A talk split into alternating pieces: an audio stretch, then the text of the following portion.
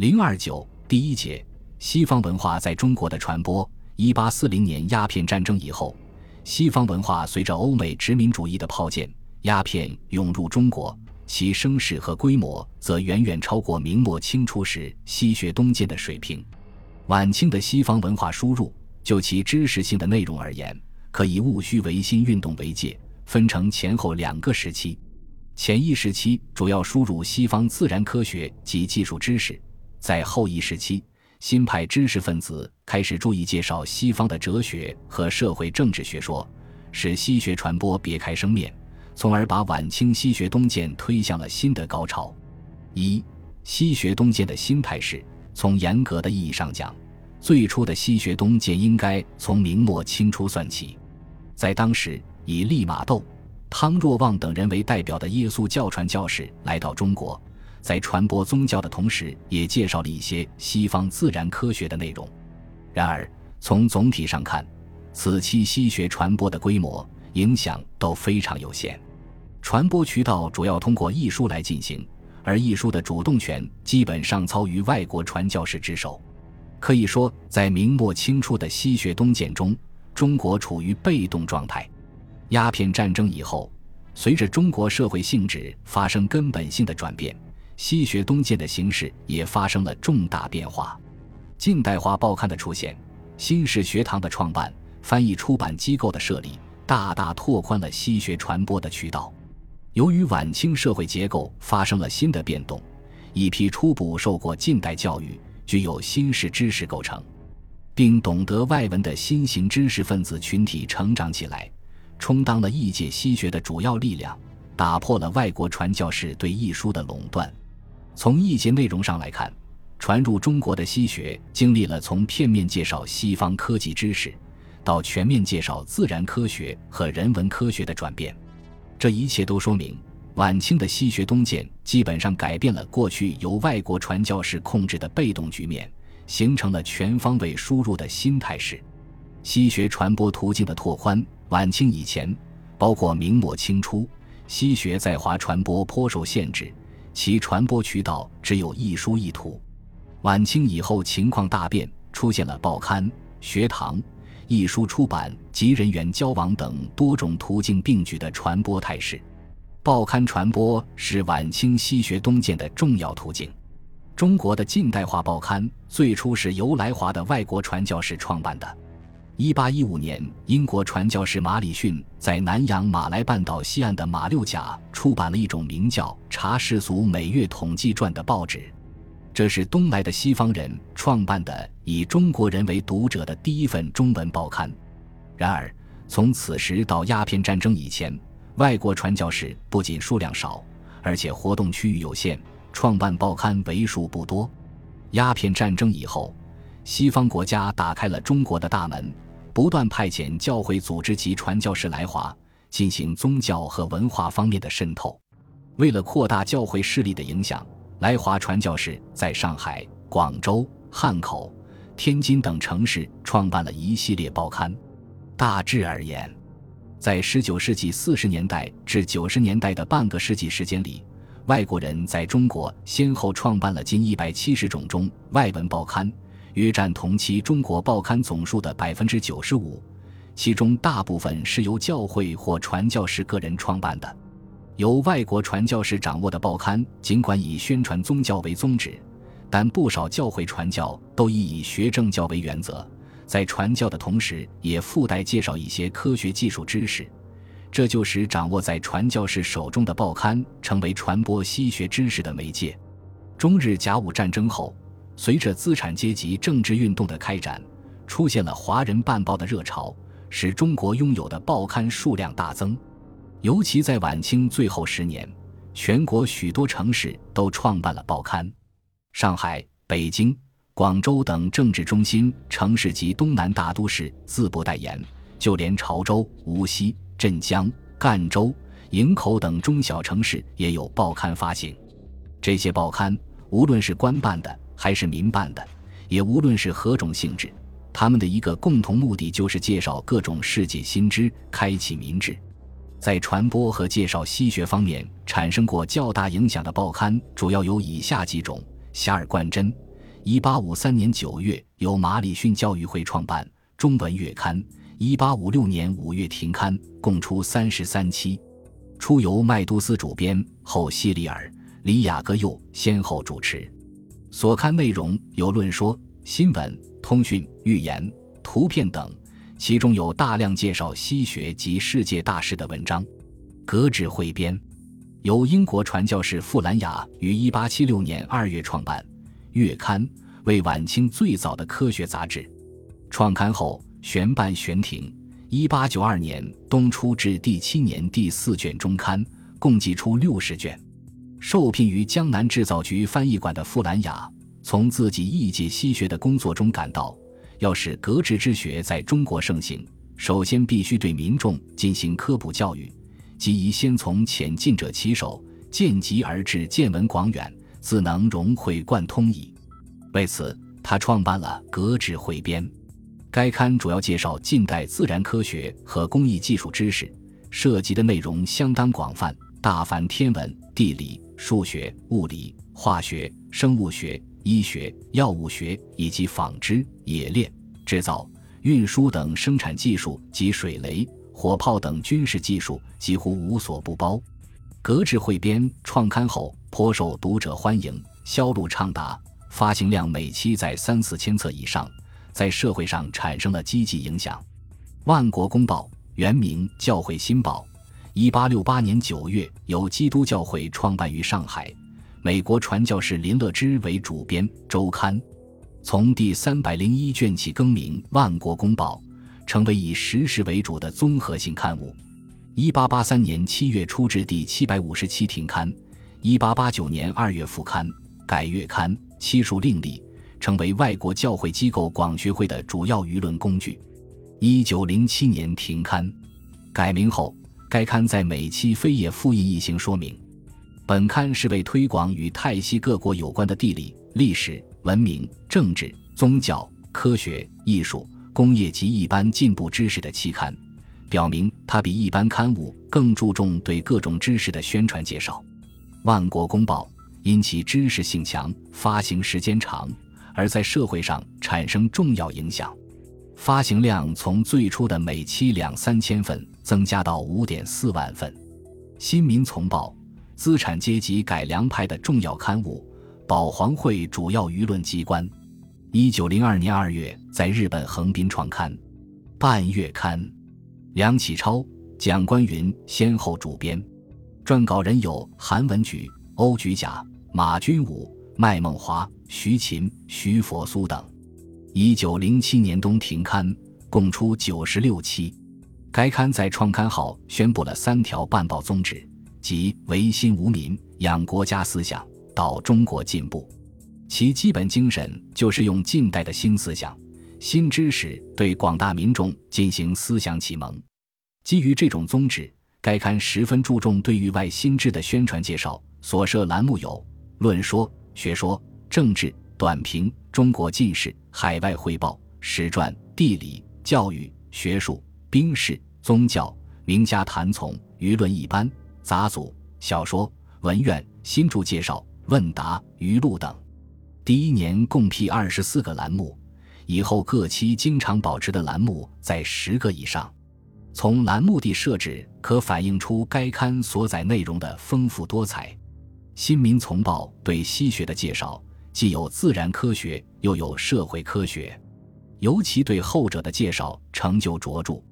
涉及哲学、政治、法律、文学、教育、历史等方面，近代人文科学的主要领域大都包罗在内。新民丛报宣传的这些内容，适应了当时的中国人对西学的强烈追求，受到广大读者的欢迎。该刊也成为当时最畅销的刊物之一，发行量高达万份上下，有时每期再版或辗转翻印达十余次之多。科学世界是近代中国人创办的关于自然科学的专门杂志，由上海科学仪器馆主办，创刊于一九零三年三月，一九零四年年底停刊，发行了十二期，后于一九二一年复刊，发行了五期悬停。主要撰稿人有于和钦、王本祥、余辉祖、杜亚全、徐宗彦等，多为自然科学的专家和爱好者。该刊宗旨：发明科学基础实业，使无名之知识技能日益增进，即以宣传实业救国，对民众进行科学启蒙为己任。该刊所载内容较为广泛，其简章中拟定的栏目有图画、论说、原理、实习、拔萃、传记、教科、学士汇报、小说等。通过这些栏目。该刊登载了大量介绍自然科学的文章。为了更形象地宣传科学知识，该刊还登载科学小说。日本木村小周写的科学小说《蝴蝶书生漫游记》，由日人茂原拱江、王本祥合译，在该刊连载。科学小说与科学知识与故事情节之中，很能吸引读者，能够收到一般科学论著所不能有的宣传效果。新式学堂也是晚清西学传播的重要途径。在晚清，由于中国传统社会发生了深刻的变化，引起了教育领域的变革。新式学堂的出现就是这种变化的重要表现。晚清出现的新式学堂主要有三种类型：第一类是由外国教会创办的学堂，它们出现最早；第二类是由清政府开设的近代学堂。第三类是由资产阶级改良派、革命派及各种民间团体创办的新式学堂。早在第一次鸦片战争以后，来华的外国传教士就开始在中国创办学堂，不过为数很少。第二次鸦片战争之后，外国教会取得更多的传教特权，兴起了办学热潮，教会学校数量与日俱增，办学水平也有提高，不仅兴办了一些中学。而且还出现了少数大学，教会学校的宗旨是使学生能成为社会上和教会里有势力的人物，成为一般人民的先生和领袖，以便用基督教征服整个中国。基于此种目的，教会学校便把宗教、科学知识、四书五经及英语当成基本教学内容。清政府兴办新式学堂是从1862年创设京师同文馆开始的。在洋务运动期间，清政府共举办了这类学堂二十余所，以培养外语人才、军事人才和技术人才。这些学堂虽然还没有完全摆脱封建传统教育的窠臼，但都程度不同的采取了西方近代学校的某些体制教法，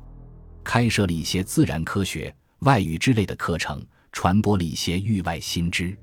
一九零一年新政以后。清朝教育制度发生根本性变化，随着科举制的废除，近代教育体制逐步建立起来。新式学堂在全国各地普遍设立。清末的新式学堂既不同于旧式私塾，又不同于中日甲午战前的洋务学堂，近代色彩更加鲜明。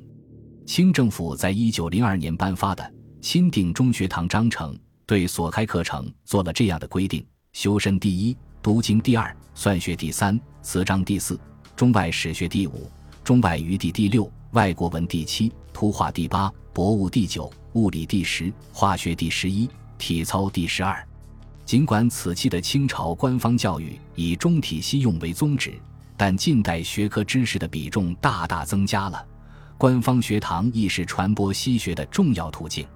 创办新式学堂是中日甲午战争后新兴资产阶级所从事的一项重要活动，改良派和革命派对此都很重视，并付出了实际努力。这些机构在介绍西学、传播维新变法思想方面起了重大作用。维新派在湖南长沙设立的实物学堂，采取中西学并重的方针，分经学、子学、史学和西学几科。不仅教授自然科学，而且还宣传了西方的进化论、民权说，培养出蔡锷、林圭等人才。辛亥革命期间，革命派也办了许多学校，以培养革命之健儿、建国之豪杰。爱国学社、爱国女校、大通师范学堂等便是其中的著名者。这类学堂办学宗旨比较开明，没有官方学堂的种种限制。重精神教育，以自由独立为主。在教学内容上，西学重于中学，成为培养革命人才的重要场所。除了报刊、学堂之外，晚清西学东渐的途径还有翻译出版机构。鸦片战争时期，林则徐、魏源等有识之士就提出仿夷情、译西书的主张。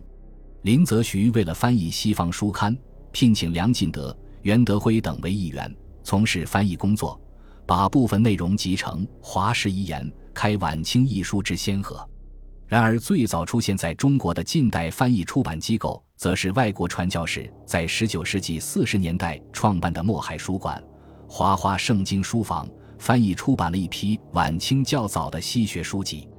60年代以后，由外国人掌握的出版机构有美华书馆、译制书会和广学会等，其中具有代表性的是广学会。广学会出名同文书会。一八八七年成立于上海，后改名广学会，其成员主要是预沪的外国人，有传教士、外交官、租界官员及在华的外籍知名人士。英人赫德是他第一位会长。广学会是在宗教旗号下从事文化活动的社团，以编译西书为主要工作。据统计，一八八七至一九零零年，广学会共出版书籍约一百七十六种。到一九一一年，共出版四百六十一种，其中非宗教性书籍占一多半以上，涉及哲学、法律、政治、教育、实业、天文、地理、博物、理化等十几个方面。同时还发行多种刊物，主要有《万国公报》《孩提画报》《训蒙画报》《大同报》《中西教会报》《女铎》等。书报发行点遍布全国。一八九八年有二十八处，到次年增至三十五处。广学会是清末编译西书、介绍西学最多的出版机构之一。从十九世纪六十年代起，清政府开始有组织、有计划的翻译西书，并成立了相应的翻译出版机构。最重要的机构就是创设于一八六八年的江南制造局翻译馆，京师同文馆也兼有译书的职能。江南制造局翻译馆成立后，聘用徐寿、李善兰、华恒芳、赵元义等中国学者及韦列亚利、傅兰雅、林乐之等外国传教士为议员，有组织、有计划地编译西方科技类图书，较系统地介绍了近代数学、天文学、物理学、化学、生物学及各种技术知识。仅到1880年为止，该馆译成西书共143部。已经出版者达九十八部，京师同文馆也设有印书处，馆内师生不断译印科技书籍。到一八八八年强学书局成立前，编译西书二十余种，为西学的传播做出了积极的贡献。中日甲午战争后，在资产阶级政治斗争的影响下，中国的近代出版业有了长足的发展，各种译书机构雨后春笋般的建立起来。比较重要的有。商务印书馆编译所、大同译书局、译书工会、译书汇编社、广知书局、江楚编译局、教育世界出版社、文明书局、中国图书公司、中国医学会等。此期的翻译出版机构不仅数量多，而且情况复杂，有官办的，也有民办的，有设在国内的，还有设在国外的。出版的书籍除了有科技类外，还有大量人文科学类。而且后者比重越来越大，构成此期西学引进的主要内容。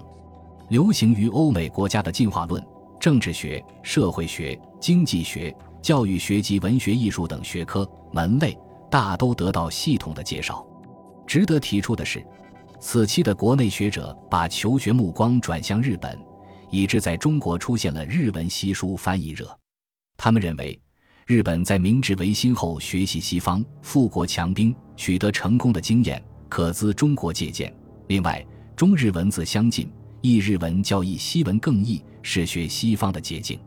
十九世纪末二十世纪初，翻译出版的日文书籍大量增加。据谭汝谦主编的《中国译日本书综合目录》统计，一八九六至一九一一年的十余年间，中国翻译日文书籍计九百五十八种。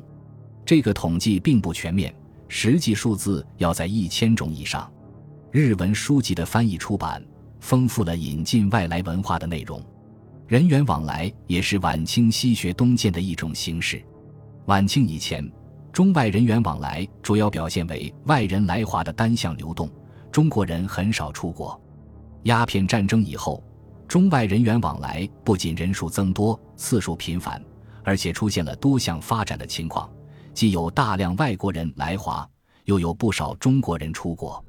许多出国的中国人，或者考察异域风情，或者学习别国新知，并通过日记、游记、文章、著作等形式，把外国文化源源不断地介绍到国内，为国人的解域外大事开辟了新的途径。晚清时期，由于中国闭关的大门被列强打开，外国人大量涌入中国，形成了自明末清初以来外国人来华的一个新的高潮。仅以来华的外国传教士而言，在明末清初的百余年间，来华的外国传教士只有数百人；而在晚清到十九世纪末，来华天主教各修会的传教士共约八百人，基督教传教士则达一千五百人。如果算上经济、政治、外交、文化等方面的外来人员，那会是一个庞大的数字。近代来华外国人名词典汇集了1840至1949年间来华外国人名录两千余人。这些仅是来华外国人中部分有影响、有地位的人物，他们包括参赞以上的外交官、重要口岸的领事官、海关、盐务及邮政主管职员、租界地行政长官、政府顾问、著名传教士、军官、汉学家、新闻记者、商人、科学家及其他与中国近代史实有关的外国人，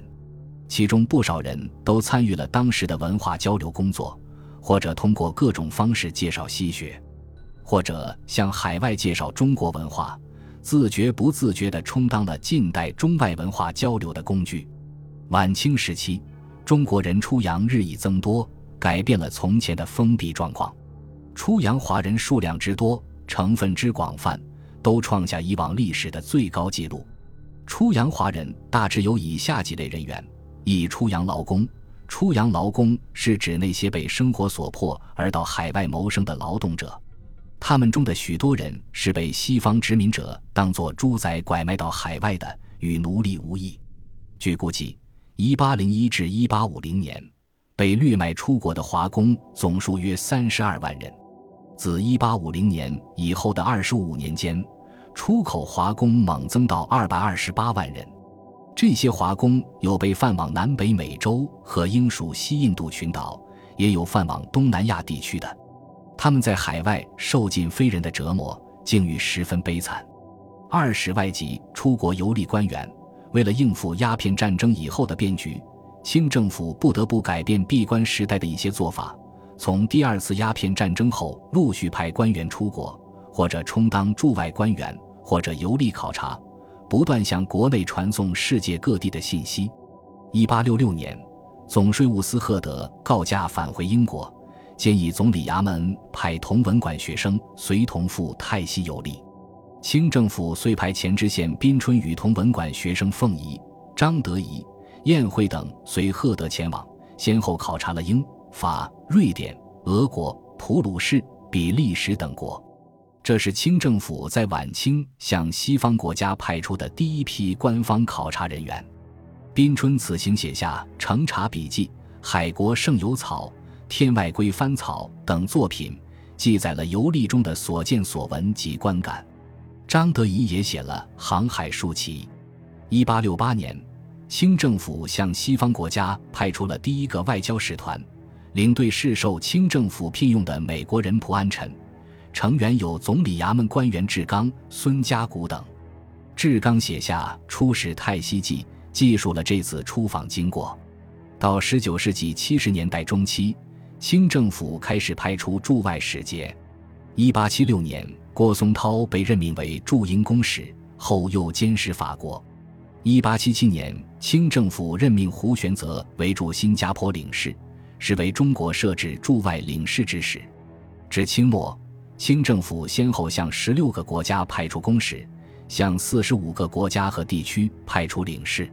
为了了解域外大事，清政府在一八七七年十二月发出一道上谕，命令出使各国大臣随时呈送日记，内称凡有关系交涉事件及各国风土人情，该使臣皆当详细记载，随时自报。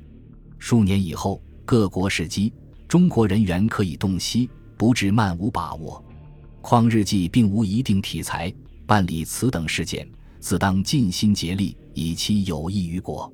根据这条谕旨的要求，许多驻外使领官员及出国随员都写出了风格不同的出国日记、游记及其他著作，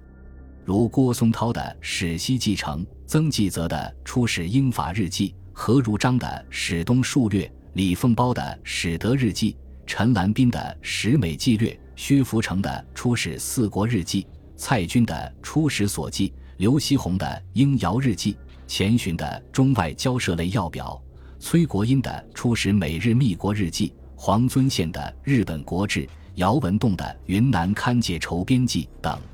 从宾春、至刚以后，清政府陆续派出官员出国考察。一八八七年，清政府通过考试选拔出傅云龙等十二人，吩赴东西洋游历。傅云龙等被派往日本。美国、秘鲁、巴西等国历时两年，在此期间，傅氏编纂了游历各国途经八十六卷，对各国情况做了系统介绍。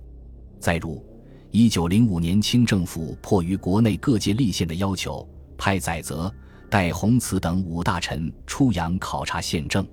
载泽、李胜铎、尚其亨前往日本、英国、法国、比利时等国，戴洪慈。端方前往美国、德国、意大利等国考察，得悉书数百种，并集成《列国政要》一百三十二卷，欧美政治要义十八卷，呈请清政府作为实行君主立宪的依据。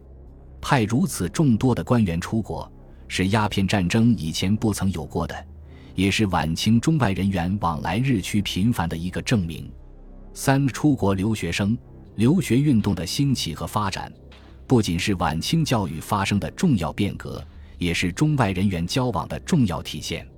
十九世纪末以前，中国学生出国留学数量不多，自费者更是寥若晨星。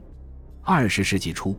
由于科举制度的衰败和资产阶级政治运动的影响，许多青年学子争相赴及海外，形成了出国留学热潮。出国留学者既有去欧美的，也有去日本的。而赴日留学一度成为留学浪潮中的主流，留学生们除了学习各国的科技知识、人文学科，还创办报刊、翻译书籍，向国内人民介绍域外新知，成为近代中国输入外来文化的一支活跃的力量。此外，还有大量因经济、政治等各种原因离开祖国、移居或避居海外的人员。据张振勋估计，到光绪后期。滨海各省之民散出外洋各部者，统计不下五百余万。在这些出洋者当中，对西学东渐做出积极贡献的事实外籍、出国游历官员、出洋留学生及各种出洋的知识分子等。总之，晚清时期，由于中国社会发生了新的变化，出现了资本主义的经济、政治因素，对西学及西方文化的追求，成为中国社会的内在需要。这就使晚清时期的西学东渐有了新的历史背景，也决定了西学在中国传播的新态势。没有中国近代社会的演变，也就不会出现近代报刊、学堂、艺术机构。没有开放的局面，大规模的中外人员交往就是一句空话。这就是晚清时期西学传播出现新变化的根本原因。